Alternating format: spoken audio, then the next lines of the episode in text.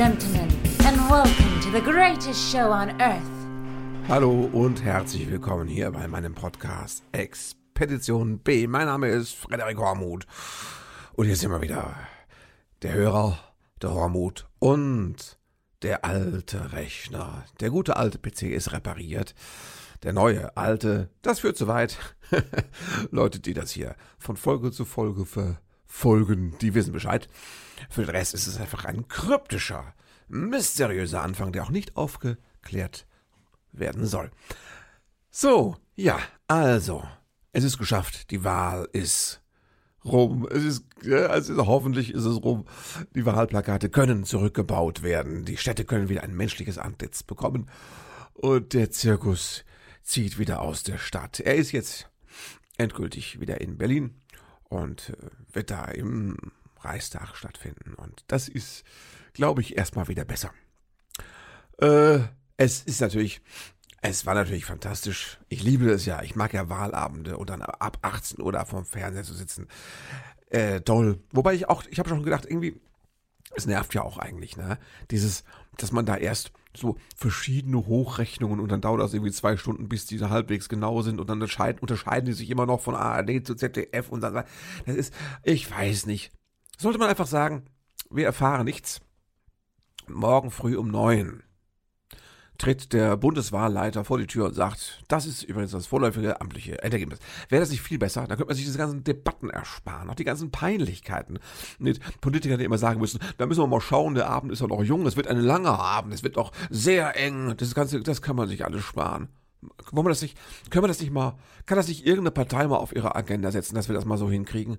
Einfach, weißt du, abends, schön, kommt ein Tatort, ist ja Sonntag, kommt ein Tatort, gehst du ins Bett morgens, wenn du aufstehst, um sechs ist immer noch nichts, ganz, ganz stressfrei, ganz mal frühstücken zur Arbeit. Irgendwann um neun kommen die Nachrichten, heißt es, bong, hier so, so ist es ausgegangen. Das wäre doch eigentlich viel schöner, oder? Hätte sich der Laschet auch einiges ersparen können. Ne? Also, das war schon geil. Das war schon geil, wie der da äh, wo alle sich sagen, wie, wer bringt es ihm jetzt bei, wer sagt es ihm denn, dass er seine Partei total verloren. Keiner will seine, seine, seine Fresse sehen, könnte man jetzt vulgär, könnte man sagen. Äh, keiner möchte sich intensiver mit seinen politischen Inhalten auseinandersetzen, sagt man jetzt dann. Unvulgär wahrscheinlich. Das ist einfach, es, wie der da saß und dann hat er doch echt an diesem Abend saß er da und hat immer ständig davon gesprochen, äh, von, jetzt müsste ein politischer Aufbruch stattfinden und äh, er würde dazu äh, zur Verfügung stehen. Er sprach eigentlich immer von Ich werde Kanzler und von äh, irgendwie schwarz-gelb irgendwas, ne? So, irgendwas vor allem, egal was. Und dass er, er wollte, statt zu sagen, ich werde Kanzler, ich mache es, ne, hat er immer gesagt, äh, jetzt ist es doch wichtig, dass wir einen politischen Aufbruch. Und ich wollte eigentlich, er hatte mir so ein schönes Trinkspiel überlegt, das war mir nach fünf Minuten klar. Ich wollte eigentlich jedes Mal, wenn Armin Laschet vom politischen Aufbruch sprich, wollte ich einen Schnaps trinken. Hat aber nicht geklappt. Ich musste jedes Mal so lachen, dass ich alles verschüttet habe. Eine Riesensauerei. Und äh, am Schluss war es für mich sehr nüchtern, muss ich sagen. Ne? Ja. Unglaublich nicht. Ja. Also in der CDU haben sie jetzt schon angefangen äh, zu sagen, äh, Armin, vergiss es, ja, wir haben verloren, haben andere dann gesagt. Und äh, das war schon sehr trampesk, muss man auch sagen. Das so völlig umzukehren. Warum? Ne, er wollte sich einfach retten, weil äh, sonst hätte er am nächsten Morgen einfach von allen Ämtern zurücktreten müssen. Aber so hat er sich ja gleich als immerhin weiter möglichen Kanzlerkandidat ins Rennen gebracht und den darf man nicht beschädigen. Ne? Da müssen alle vorsichtig sein und so. Es äh, war ein verzweifelter Move, aber der Mann ist ja von vorne bis hinten verzweifelt. Ich glaube, die Titanic hatte ne, mir ein paar Tage vorher ein Titelbild, so schwarz-weiß mit, äh, das war Armin Laschet. So, wie so ein Nachruf, ne? war sehr böse und geschmacklos, aber ich mag ja so Sachen. Ich mag so Sachen. Ich mag auch das, äh, ich mag auch das mit, mit dem Zentrum für politische Schönheit. Ne, ihr wisst, das ist diese, dieses Künstlerkollektiv, könnte man es nennen, die immer so politische Kunstaktionen machen, aber sehr konkret praktische politische Kunstaktionen, die immer so ein bisschen an der Geschmacklosigkeit entlang schrammen oder gar geschmacklos sind oder auch einfach illegal. Aber ich meine, bitte, ja, das ist wenigstens mal noch spannende Kunst. Das waren die, die hatten äh, so Aktionen wie, ähm, dass sie gesagt haben, wir haben hier ertrunkene Leichen von, von äh, Migranten aus dem Mittelmeer, haben wir jetzt nach, fahren wir, äh, ne, haben wir jetzt einge, äh, eingeflogen nach Deutschland und wir werden jetzt vor dem Reichstag beisetzen. Da war irgendwas letztendlich dran gefaked, das stimmte nicht wirklich, aber ähm, die Aktion hat einen riesen Wirbel ausgelöst. Und äh, das waren auch die, die zum Beispiel auf Sichtweite von der Hütte vom Haus von Björn Höcke, auch bekannt, besser bekannt als, als Bernd Höcke, die da ein, ein kleines Holocaust, äh, Holocaust-Mahnmal nachgebaut haben, damit er das immer sieht und auch nicht vergisst. Da ist nämlich die Gefahr beim Bernd groß, dass er das immer vergisst. Das vergisst er vielleicht täglich, aber jetzt hat das vom Haus stehen gehabt, auf Sichtweite, eine Riesenaufschrei, Empörung im Ort, aber sie hatten das von langer Hand eingefädelt, geschickt gedeichselt. Solche Sachen machen die. Und die neueste Aktion war, dass sie fünf Millionen AfD-Flyer vom Bundestagswahlkampf verschlampt haben. Also aus dem Verkehr gezogen haben, bevor die in Briefkästen gelandet sind. Unglaublich, wie machen die? Ich weiß, das ist demokratieverachtend und so, die, die armen, armen AfDler, aber ich kann mir das genau vorstellen, wie man zusammensitzt und denkt so in Schnapslaune, denkt man sich so irgendwie so, was müsste man jetzt machen, um die Wahl irgendwie zu retten? Vielleicht man müsste einfach dafür sorgen, dass die AfD-Wahlwerbung einfach verschwindet. Wie macht man das? Naja, die haben das wirklich auch von langer Hand geplant. Die haben erstmal eine gefakte äh, Zustellfirma für Flyer, die heißen irgendwie, ich weiß nicht, wie die heißen, Flyer Service Hahn oder sowas hieß das, glaube ich, eine richtige Firma gegründet und haben dann ne, äh, der AfD ein Angebot gemacht das auch so günstig war, dass die AfD es nicht ablehnen konnte, haben sich von denen fünf Millionen Wahlflyer liefern lassen, die sie angeblich verteilen wollten, und haben sie dann nicht verteilt. Ich weiß es gar nicht, ob sie die entsorgt haben oder ob die es so gemacht haben wie ich als Schüler, als ich mal für eine Woche lang äh, Zeitung ausgetragen habe, also das Werbeblättchen ausgetragen habe. Das habe ich mal gemacht und dann habe ich, während ich es machte, merkte ich, also wenn du pro Stück irgendwie einen Pfennig verdienst oder was es damals war, dann kommst du echt nicht weit und nach zwei Stunden habe ich entnervt einfach den restlichen Packen. Ich, ich kann es jetzt unter uns gestehen, es ist eine schwere, äh, frühe Umweltsünde. Ich habe den restlichen Packen in den Wald gestellt und ihn da stehen lassen. Und ich möchte nicht wissen, wie oft das heutzutage noch passiert, dass entnervte Jugendliche aufgeben und das auszutragende Gut einfach in den Wald stellen. Immer noch besser, als wenn da jetzt Gummireifen und Waschmaschinen stehen, aber trotzdem natürlich eine Sünde. Mehr Culpa. Ich habe schon mehrfach gebeichtet und ich hoffe, dass das im, äh, im Jenseits dann äh, verrechnet werden kann. Zu meinen Gunsten natürlich. Also, sie haben diese Flyer vielleicht in den Wald gestellt, kann sein, vielleicht haben sie sie einfach verbrannt, ich weiß es nicht, sie haben sie nicht zugestellt. Und noch Edge Badge gerufen. AfD regt sich saumäßig auf, die werden die verklagen, kein Thema. Ähm, aber die, das Zentrum für politische Schönheit und ich empfinde das als einen natürlich völlig subversiven, illegalen, frech, also gemeinen und demokratieverachtenden Akt. Aber trotzdem ist es eben auch ein, ein Akt politischer Schönheit. Es ist so schön. Mit diesen Flyern. Ja. Also sie werden jetzt verklagt von der AfD, ist ja klar. Wahrscheinlich müssen sie dann auch eine Strafe zahlen am Ende. Das ist durchaus zu erwarten. Und deswegen sammeln sie jetzt schon Geld und es ist so, ab 10 Euro, die man ihnen spendet, bekommt man einen wunderbaren Aufkleber, auf dem draufsteht Flyer Service Hahn. Und ich bin schwer in Versuchung. Ich hätte gerne so einen, so einen Aufkleber, hätte ich gerne. Um Flyer Service Hahn, der bei der legendären Bundestagswahl 21 ein bisschen Einfluss genommen hat aufs Wahlergebnis. Nicht in Sachsen. In Sachsen regiert die, kann man sagen, also ist jedenfalls, das ist blau. Äh, braun. Braun-blau, das ist äh, AfD Country. Ne? Und es ist wirklich, ich bin froh, dass ich das halt da keine Auftritte habe, weil äh, ich, ich weiß, ich tue den Menschen Unrecht, die da wohnen und anders sind. Und das sind ja auch sehr viele, aber ich bin ja immer so blockiert, wenn ich in solche Gegenden fahre. Und Sachsen ist echt, das ist wirklich, ich verstehe das so. Dresden ist total schön, da gibt es auch total tolle Linke und so. Aber es ist trotzdem insgesamt Sachsen. Alter. Ne? Dass man da ab und zu in schwachen Momenten diesen Reflex hat mit, mach doch die Mauer wieder hoch, baut die da einfach drum, lass die doch einfach da in Frieden vergammeln. Ich verstehe das ja schon. Aber es ist unfair gegenüber den ganzen vielen anständigen Sachsen, ist klar. Meine Frau kannte sich nicht so aus mit den aktuellen äh, Personalentwicklungen in der AfD. Die sah dann am Wahlabend in, im Fernsehen diesen Tino Krupalla oder wie er heißt und sagte nur, oh, der sieht aber aus, als würde er in Hollywood den Nazi spielen. ja, nicht nur da, nicht nur da. Ne? Ja. Alles Weidel, auch großartig wieder, ne? Dieser, dieser, dieser Verachtung in der Stimme. Der hat ja dieses blasiert Verachtete von oben herab. Ne? So als wie so eine Nazi-Domina, die immer will, dass man ihr permanent die Reitstiefel ableckt. Irgendwie so kommt sie einmal rüber. Hat sie da irgendwie gesagt, ja, wir haben ja, als AfD hatten wir eigentlich ein sehr gutes Ergebnis. Wir hatten weniger Stimmen, aber äh, es wären ja genauso viele gewesen, wenn es nicht äh, so Parteien wie die Basis gegeben. Also er hat gesagt, uns hätten ja alle gewählt, wenn es nicht andere Parteien gäbe. Super Ausrede, alles weil es, äh, oh, kriegst du Pickel, wenn du siehst, ne? Ist wirklich Wahnsinn. Es ist Wahnsinn. Äh, ja. Aber schlimmer war ja einfach Laschet, ne? der mein, mir mein Trinkspiel versemmelt hat, weil es einfach zu albern war, wenn er ernsthaft immer glaubt, er hätte irgendwas mit Aufbruch zu tun in Deutschland. Ne? Ja, und die Grünen ne, können sich freuen über ein historisch gutes Ergebnis, aber sie hatten ja höhere Ziele, waren ja fast schon Kanzlerin, muss man sagen. Gefühlt zumindest vor drei, vier Monaten war das ja so. Und sie haben es versemmelt. Und zwar kann ich ja mal als grünen Wähler, kann ich mal offen auspacken. Ne? Ich habe die gewählt. Ich hätte die auch als Kanzlerin gerne hingenommen, aber ich war traurig, weil ich hätte gerne den Habeck, Robert Habeck hätte ich gerne als Kanzler gewählt, muss ich sagen. Und ähm, die haben sich ja damals gegen ihn entschieden als Spitzenkandidaten und Kanzlerkandidaten. Warum? Naja, weil Grüne halt, ne? Wegen Frauenquote. Ja?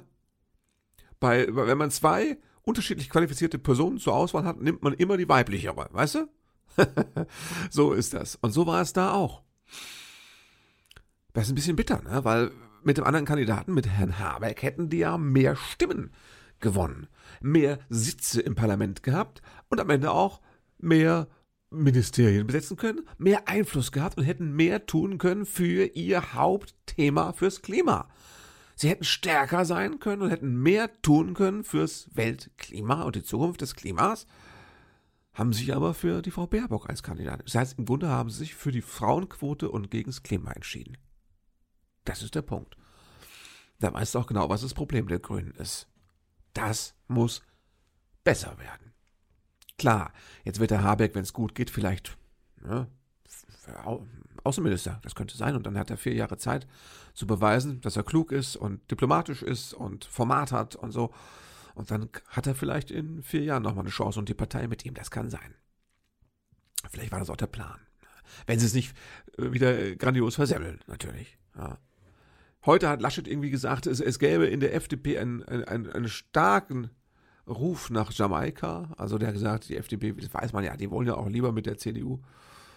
Und äh, aber wenn die Grünen, das kann ja nicht passieren, oder? Aber man sagt ja immer, der Teufel ist ein Eichhörnchen. Ja? Und ähm, der, der, der, wenn, wenn die Grünen wirklich aus welchen Gründen auch immer, weil sie sich einreden oder weil man ihnen eingeredet hat, sie könnten mit Schwarz-Gelb zusammen mehr erreichen, wenn sie das glauben und wirklich Jamaika machen. Man glaubt es eigentlich nicht. Ne? Das passt im Grunde ja nicht. Es ist auch der grünen Basis nicht zu vermitteln. Aber, das, aber so Sachen passieren ja.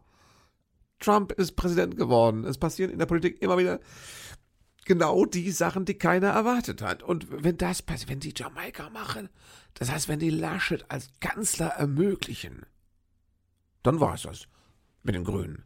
Dann sind die erstmal für zehn Jahre unten durch. Also dann würde ich auch sagen, wähle ich die nicht mehr. Ich wollte ja auch sowieso keine Partei mehr wählen, die jetzt in den letzten Jahren Regierungsverantwortung hatte. Ich wollte was anderes, ne? Deswegen. Aber 50 Prozent der deutschen Wähler haben gesagt, ja, Veränderung schon, aber wenn dann mit weiter so. Ne? Schwarz oder rot gewählt. Das ist halt so. Hm? Also Klimawandel, brauchen wir nicht mehr lange diskutieren. Können wir uns dran gewöhnen. Ja? Kannst du einfach gucken, dass deine Kinder sich möglichst schnell einen Bunker auf einem Berg leisten können. Dann haben sie noch mehr Zukunft als die, die es nicht können. Ja, man wird fast zynisch. Ne? Also der politische Aufbruch mit der FDP oder gar mit der Union zusammen. Wer kann sich das vorstellen?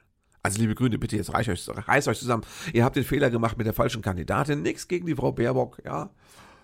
Auch wäre als Zweitbesetzung für mich auch okay gewesen jetzt, aber das ist nicht das eigentlich. Nee. Macht nicht nochmal so einen Fehler. Ihr habt wirklich schon einen schweren Fehler gemacht. Macht nicht noch einen Fehler. Helft, helft nicht Armin Laschet ins Kanzleramt blamiert uns nicht vor der Welt. Reißt euch zusammen, aber es ist ja kein Verlass auf die Grünen, von daher. Ich weiß es auch nicht so genau. Was, was passiert denn jetzt? Das ist, ich habe ja die Sorge, ich habe erstens die Sorge, die Grünen könnten, könnten umkippen. Ihr wisst, die Grünen haben ja damals irgendwie Kosovo-Krieg und so, ne? Plötzlich waren die kriegsführende Partei. Ich habe gesagt, es, Grünen sind die sympathischste unter allen kriegsführenden Parteien, aber sie waren plötzlich eine Kriegs, kriegsführende Partei, nichts mit Pazifismus. Hat dann, das war ja legendär, Joschka Fischer hat ja, die hatten ja noch eine gewisse Debattenkultur bei den Grünen. Dann hat man nämlich Joschka Fischer, als er auf dem Podium saß, noch einen blutig roten Farbbeutel aufs Ohr geschmissen. War ein bisschen doof, weil der, dadurch hatte er so ein kleines irgendwie Trauma, Trommelfelltrauma, war ein bisschen, war kurz vor, ne, war eine Verletzung eigentlich, schade. Er hätte einfach nur so runtersplättern sollen, von ihm, es hätte eigentlich schon gereicht von der Wirkung her. Aber das sind ja nicht noch parteiinterne Debatten, ne? Sowas kannst du bei der CDU, bei der CDU nicht vorstellen. Und bei den Grünen heute auch nicht mehr. Also ich wollte sagen, die sind schon mal irgendwie weggekippt von ihren Idealen, vom Pazifismus. Und plötzlich waren sie da, ne, unterwegs für, für, für den Frieden und die Freiheit. Und weil, weil Joschka Fischer sagte, äh, so, äh, wir, wir müssen einen neuen Hitler quasi müssen verhindern. Also, also, ah. also deswegen traue ich ihnen auch immer zu, dass sie da jetzt auch umkippen und sagen, nein, äh, sie haben uns sehr intensiv mit uns gesprochen.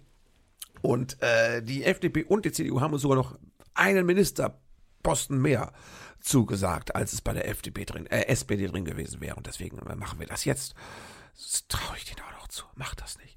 Baut keinen Scheiß. Bitte, reißt euch zusammen. Ja? Einmal. Seid mal erwachsen. Ja? Genau. Alter. Ja, aber was ist denn jetzt genau? Was ist denn, wenn, wenn, wenn, sie, wenn, die, wenn die sich nicht einigen können? Also, weil FDP will nur Dreierkoalition mit der CDU und die Grünen wollen auf keinen Fall eine Dreierkonstellation mit der äh, CDU und aber äh, es passt vorne. Was passiert denn dann, wenn es schief geht? Was passiert denn dann? Dann müssen ja im Grunde Schwarz und Rot wieder zusammen, dann hätten wir, hätten wir nochmal eine große Koalition aus Verzweiflung. Ja, eine verzweiflungsgroße Koalition. Und das wäre wirklich jetzt, das wäre, das wäre nicht Stillstand, das wäre schon Dornröschenschlaf. Also dann würden hier die, die, die Dornenhecken hochwachsen rund um Deutschland, oder? Also mit, mit, mit Rot und Schwarz zusammen ist ja wirklich, also überhaupt kein Aufbruch zu schaffen. Ganz an den Laden dicht machen, zumindest was Ach, egal. Aber ich halte, ich bin so, ne, ich bin so verunsichert, ich halte das alles für möglich. Das kann immer noch passieren. Ja. Also, es bleibt spannend in den nächsten Wochen. Habt ihr dieses irre Vogel, Vogelfoto von der Kanzlerin gesehen? Ja. Kaum geht es zu Ende mit ihrer großen politischen Kanzlertätigkeit. Besucht sie mal einen Vogelpark und lässt sich davon von irgendwelchen Papageien anfallen. Ist auch ein bisschen erschrocken und gebissen worden und hat sie da geschrien und dann gab es ein Foto, wo das war ja wie Alfred Hitchcock, die Vögel. Angela Merkel wird von wird, wird von einem Haufen bunter Kanarienvögel aus dem politischen Betrieb weggebissen. dramatisches Foto, unglaublich. Dachte erst natürlich, das ist ein Photoshop gewesen, ein unsachlicher Photoshop-Racheakt, aber nein, ja, da können Sie jetzt nochmal lustige Fototermine machen. Da kommt noch einiges. Die macht jetzt alles, was sie sich verkniffen hat, ne? Wahrscheinlich ist sie demnächst auch im Swingerklo unterwegs und da kommen da die Fotos raus. Das ist alles möglich. Ich, ich halte ja, ihr merkt das, ich halte alles für, es ist alles möglich. Wieso halte ich eigentlich alles für möglich? Wieso ist der Hormon so verunsichert? Ja? Warum? Was ist da los? Ha? Ja, da sind sie wieder, die Jingles. Ich habe sie doch dabei. Fast hätte ich es vergessen, aber ich kann nochmal hier. Ja, ich, alle, alle wieder dabei. Herrlich, ich kann jederzeit loslegen. Nein, warum ist der Hormut so verunsichert? Ich kann es euch. Ich kann es euch sagen, warum. Weil das kommt aus dem Privaten. Erzähl ich. Und das äh, erzähle ich, obwohl die Geschichte noch gar nicht fertig ist. Und ich habe länger überlegt, ob ich die Geschichte überhaupt erzählen sollte, weil sie eigentlich sehr privat und persönlich ist. Aber ich mache das. Man kann es unter, ich mache das mit Datenschutz ein bisschen und es, ihr wisst, um was es geht, aber es, ich will was erzählen, was einfach allgemeingültig ist und viele Menschen betreffen könnte. Und man ist schockiert. Ich möchte darüber erzählen, was passiert ist. Wir haben ja, Stammhörer wissen das, wir haben ja in unserem weiteren Familienkreis ein betagtes Familienmitglied mit 86 Jahren, das so ein bisschen kränkelt und Pflegekraft zu Hause hat, eine polnische, offiziell angestellte polnische Pflegekraft von einer Firma, die ist also alles ganz seriös. Und, ähm, und dieser Senior, wir nennen ihn einfach mal der Senior, um dessen Schicksal ich mich einfach auch ein bisschen mitkümmere. Da ist immer viel zu organisieren. Und der hatte wieder gesundheitliche Probleme. Der ist in den letzten acht Wochen in ein sogenanntes Delir gerutscht. Wie erklärt man Delir? Naja, es ist, ein, es ist eine Art wahnhafter Zustand zusammen mit körperlichem äh, äh, Zusammenbruch quasi. Also da ist jemand wirklich am Boden gelandet. Kam zwei Wochen ins Krankenhaus, ist jetzt wieder fit. Das ist schon mal erstaunlich gewesen, ist wieder fit. Und jetzt erzähle ich was. Ähm, dieser Verfall, der in den letzten acht Wochen stattfand, der zu diesem Delir führte und zum Krankenhausaufenthalt und jetzt zur Erholung davon, der ähm, hat alle erstaunt. Die Ärzte sagten immer, ich weiß auch nicht, wieso der jetzt so schlecht zu Fuß und was darum das plötzlich so, aber das Alter, die Demenz, es ist schwierig, man steckt nicht drin, bla bla bla bla bla, aber keiner wusste es eigentlich genau. Der Neurologe wusste es nicht genau, Hausarzt wusste es nicht genau, man sagt, ah, ist halt so, muss man gucken, wie es weitergeht, muss man mal gucken. Ne? So. Hatte mich damit auch abgefunden. Dann haben wir musste er plötzlich ins Krankenhaus und die ähm, Pflegekraft, die war die zweite, die erste war für acht Wochen da, dann kam die zweite, war auch für acht Wochen da, grob. Und ne, wechselt sich ja immer ab und ähm, am Ende ihrer Zeit quasi hatte er diesen Komplettzusammenbruch und landet im Krankenhaus. Und dann ähm, saß sie zu Hause bei ihm im Haus ein paar Tage allein und dann hat sie gesagt, nee, kann sie auch abreisen, ist ja egal. So, tschüss. Dann war die weg und dann haben wir, während er noch im Krankenhaus war, haben wir das Haus ein bisschen auf Vordermann gebracht, ein bisschen aufgeräumt und erst haben wir seltsame Sachen gefunden. Also verschimmelte Lebensmittel im Kühlschrank, wo man denkt, Moment mal, hätte die nicht das noch aufräumen können? Außerdem sind die ja nicht innerhalb von drei Tagen verschimmelt. Was ist denn da los? Komisch, ne? Dann war irgendwie auch, also es war so ein bisschen hinter den Fassaden, wo wir dann so hinblicken konnten plötzlich, als wir da wieder die, das Zepter in der Hand hatten im Haus. Fanden wir komische Sachen und wir fanden etwas, das ist wirklich auf Derek-Level, auf, auf Netflix-Niveau quasi. Wir fanden im Küchenschrank, den wir vor einem halben Jahr komplett, die ganze Küche hatten wir, bevor überhaupt eine Pflegekraft ins Haus eingezogen ist, hatten wir den komplett aufgeräumt und gereinigt. Fanden im Küchenschrank hinten oben ein Glas und zwar ein, ein, ein massives so ein Bergkristallglas, das nicht aus der Küche und aus dem Geschoss kam, in dem die Küche ist, sondern aus dem Keller, dem Partykeller. Da kam dieses Glas her. Was macht das in der Küche? Seltsam, wieso steht es da oben im Schrank? Komisch. Und überhaupt sagte meine Frau, was ist denn das? Ist es schmutzig? Sie wollte schon fast ausspülen, hat sich den Schmutz angeschaut und gesagt, ups. Beziehungsweise hat zu mir gesagt, guck dir das mal an, ist das nicht seltsam? Da waren so pulverig, krümelige, weiße Spuren einer Substanz. Und ich kenne das. Es sah ein bisschen aus, wie wenn man etwas gemörsert hätte. Ich persönlich kenne das Mörsern von, sagen wir mal, Tabletten. Zum Beispiel kenne ich, kenne ich ähm, davon, wenn man der Katze eine Medikamente einverleiben will und sie es nicht möchte, dann kann man das zermörsern und so drunter manchen. Dann isst sie das. Ne? Opa hat keine Katze. Jetzt stand das Glas da im, im, im Schrank und äh, war dreckig, wo man sagt, ja, also wenn ich da jetzt was zermörsere, dann mache ich doch danach das Glas sauber. Es sei denn, ich mache es nicht sauber, wenn ich es regelmäßig benutze. Wieso ist in deiner Küche regelmäßig irgendwas weißpulverig gemörsert worden? fragt man sich dann und denkt, naja gut, äh, hm, wer hat denn da Tabletten genommen? Der Opa hat seine Tabletten immer alle geschluckt. Und wenn er sie nicht geschluckt hätte, hätte die Pflegekraft uns gesagt, der nimmt die nicht, soll ich sie ihm heimlich einflößen, kann ich sie mörsern. Das war aber nicht so. Er hat ja alle auch genommen, glaube ich. Äh, ja, hat denn die Pflegekraft selbst sich irgendwas zermörsert? Warum? Kann eine Tablette essen. Was soll denn die zermörsern? Für wen? Warum? Und wenn sie privat was zermörsert, kann sie es ja in ihrem Zimmer machen. Er hat ein eigenes Zimmer, hat ein eigenes Bad. Einem anderen Geschoss. Muss sie in ihrer Küche machen. Küche! Ist das nicht das mit den Mahlzeiten? Wieso muss ich irgendwas Pulveriges zermörsern? Wenn Mahlzeit, das ist alles sehr seltsam, oder?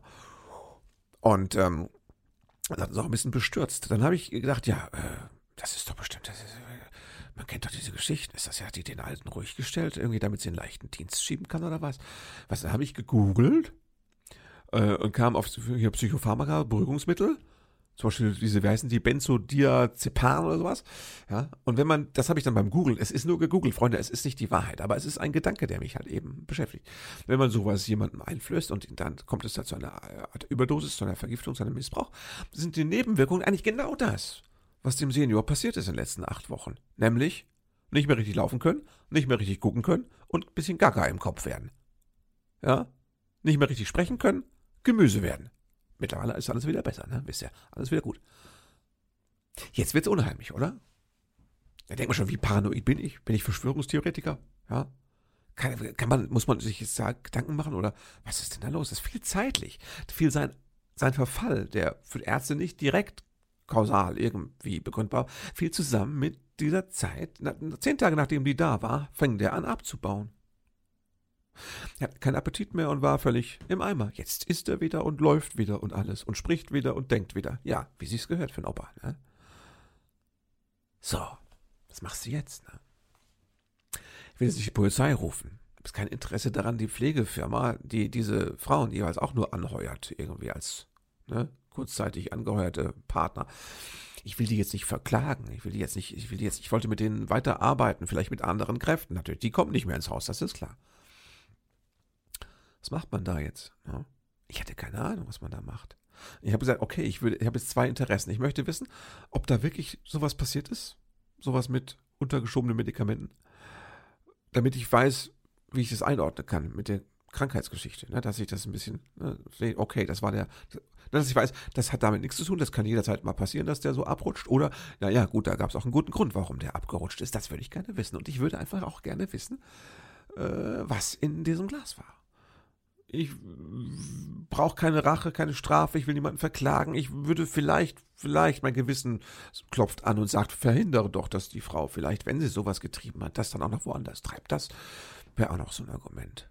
Also, ich würde gerne wissen, was in diesem Glas ist. Da ist ein Rest drin. Ich habe da so Pulverreste. Was mache ich? Wie finde ich raus, was das ist? Das ist ja nur Backpulver. Oder was weiß ich zerstoßene Mehlwürmer. Vielleicht hat sie experimentiert mit Insektenküche. Ich habe keine Ahnung. Aber was macht man da? Ich habe im Bekanntenkreis einen Apotheker, der sagte zu mir, naja, es gibt da irgendwie so ein Zentrallabor, der Apotheker in Eschborn, heißt irgendwie ein bisschen anders, aber da kannst du, ruf da mal an, ruf ich an, haben sie nur eine Hotline und bitten, dass man ihnen E-Mails schreibt. Habe ich eine E-Mail geschrieben, eine Woche lang nichts gehört. Blöd. Dann habe ich äh, die Hausärztin mich gefragt, sagen Sie mal, Sie als Ärztin haben Sie eine Ahnung? Sagt, oh, das ist aber, dann habe ich ihr die Geschichte erzählt, sagt sie, ui, das würde mich aber jetzt auch interessieren. Sagt sie, aber jetzt unser Labor macht nur so Körperflüssigkeiten, die werden keine Substanz analysieren. Oh. Was machst du da? Guckst du im Internet, findest du nur so, gibt, es gibt so Firmen, die bieten äh, so Drogentests an. Da kannst du sagen, wenn du sagst, mein Sohn hat der wieder gekifft oder nimmt der, wie guckst der oder was? Hat der äh, Amphetamine geschluckt, dann kannst du das, kannst du irgendwie eine Haarsträhne einschicken oder was? Kannst du gucken. Kleiderspuren, irgendwas. Ich kenne mich nicht aus. Da gibt's Labore, das ist ein Markt für private Kunden. Das gibt's aber so eine Substanz, die man für ein Arzneimittel hält, so durchsuchen, untersuchen. Schwierig. Ich war dann schon so verzweifelt, dass ich tatsächlich die Kriminalpolizei angerufen habe und habe gesagt, ich brauche jetzt nur mal einen Rat. Ich will jetzt eigentlich niemanden verklagen. Ich gehe auch davon aus, dass es hoffentlich ein schlimmer, schlimmer Irrtum ist, dass ich mich da jetzt versteige. Wie finde ich denn raus, was das für eine Substanz ist, die ich da habe? Und da hat mir ein sehr netter Polizeibeamter, ich kam mir schon wirklich vor wie live im Derrick, ne? Äh, Derrick für die Jüngeren, das kennt ihr gar nicht mehr, es war so eine Krimiserie, ne? Ja. Ähm, der Opa erzählt vom Krieg, ne? Derrick. Lachst aber, ne? So, ähm, der sagte, ja, da müssten Sie, ich will Ihnen raten, nehmen Sie sich einen Anwalt und dann, äh, dann können Sie das, wenn ich das jetzt ans Landeskriminalamt und sowas, dann muss das ins Labor und das kostet aber locker mal vierstellig, so eine Analyse und so und äh, vielleicht müssen Sie das mit dem Anwalt gut vorbereiten, dass Sie dagegen die Pflegefirma, und dann äh, am Ende erstattet Ihnen die, muss ja dann die Pflegefirma die Kosten, äh, am Ende des Prozesses, die Gutachter, Gerichts und sonst was Kosten zahlt. Und der, sag ich, nee, das ist ja, ich will ja die Pflegefirma jetzt nicht in, in die Bredouille bringen, noch über die Geschichte hinaus jetzt. Das will ich ja gar nicht. Dann sagt er, ich weiß auch nicht, was da, kann ich Ihnen nicht, kann nicht helfen. Also dann suchen Sie sich einen Anwalt und überlegen Sie mal. Ne? Ja. Also der hatte auch keine Lösung für mich. Und dann passierte es. Dann rief mich doch dieses Apothekerlabor aus Eschborn, rief nach einer Woche zurück. Ein netter junger Mann sagte irgendwie so, ja, äh, hat sich schon jemand gemeldet? Nee, wir machen das nicht für Privatpersonen. Das ist auch zu teuer. Das, wir machen so für Apotheken, Apotheken machen wir, wenn die selbst ein Medikament erfunden haben, dann machen wir so Tests und Verträglichkeit, was weiß ich, keine Ahnung. Sie machen so Analysen oder, und wenn dann, wenn sie jetzt sowas machen würden, das wäre wahnsinnig teuer, das kann ich mir nicht leisten. Aber, jetzt ist der Serviceteil des Podcasts erreicht. Es gibt ein Labor in dem jeder sowas machen lassen kann. Und zwar, wenn ihr mal einen ähnlichen Fall habt und mitschreiben wollt, es ist das ähm, Speziallabor der Klinikapotheke der Rheinklinik in Viersen. Na? Super, oder? Klinik hat eine Apotheke und die hat ein Speziallabor. Könnt ihr im Internet googeln, die machen genau sowas für Privatpersonen können die auch, die haben so, so ein gutes Screening-System, dass sie da diverse Medikamente erkennen können. muss man nur einschicken, die Probe, Formular ausfüllen und kostet, jetzt haltet euch fest, 25 Euro. Echt. Also das ist wirklich ein Tipp, ne? Schnäppchen, Schnapper, Schnapper gemacht. 25 Euro. Du musst die Probe eintüten, dann das Formular unterschreiben. 25 Euro musst du bar. Als Privatperson musst du die in bar Vorkasse. Ne? Musst du bar, also ich hoffe, das ist jetzt nicht der Enkeltrick in der neuen Variante, dass ich auf irgendwas reingefallen bin. Ne? So, ähm, nee, musst du in bar beilegen und dann schickst du das los. Und dann, ich hatte eine E-Mail von einer Frau aus dem Labor, die sagte, ich werde das persönlich und dann innerhalb von einer Woche müssten sie das Ergebnis haben und ich rufe sie dann an. Knaller, oder?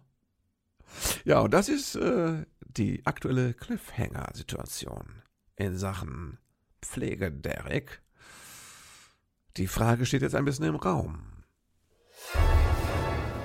Was war die geheimnisvolle Substanz im Kristallglas in Opas Küchenschrank? Ist das mal Cliffhanger? Ich weiß es ja selbst noch nicht. Ne? Nächste Woche müsste ich es erfahren. Vielleicht auch schon vor dem Podcast. Also, Freunde, was für Gründe braucht ihr noch, um hier dran zu bleiben? ich werde es auflösen. Ich berichte euch. Ihr erfahrt, wie es weitergeht. Und äh, bis dahin, ja, halten wir den Kopf hoch, stecken uns bitte nirgendwo an, Vierte Welle geht ja jetzt nochmal richtig ab, es geht ja bald los. Ja, dass das so ein bisschen moderiert, äh, moderat sich abbremst, kannst du ja vergessen, geht, geht ja, das geht ja bald richtig wieder rund mit den Infektionen. Und äh, wir sind ja auch schon wieder bei 100 Toten täglich, also es, es, es wird, ne, läuft. Ja, Großbritannien Freedom Day, da ist alles wieder ohne Grenzen, ohne Spiel, ohne Grenzen, alles ohne Maßnahmen, super, wunderbar. Die Zahlen sind wieder oben, auch die Kranken und die Schwerkranken und die Krankenhäuser, alles oben, aber wird nicht drüber geredet. So machen wir es jetzt hier wahrscheinlich demnächst auch. Alle werden krank. Einige verrecken, aber wir reden nicht mehr drüber. Dann ist die Pandemie vorbei. Pandemie ist over. Ihr wisst Bescheid. Also, bleibt gesund, steckt euch nirgendwo an. Äh, nächste Woche hören wir uns wieder. Ja, dann werde ich vielleicht den Cliffhanger auflösen können. Es wird fantastisch. Ich freue mich drauf.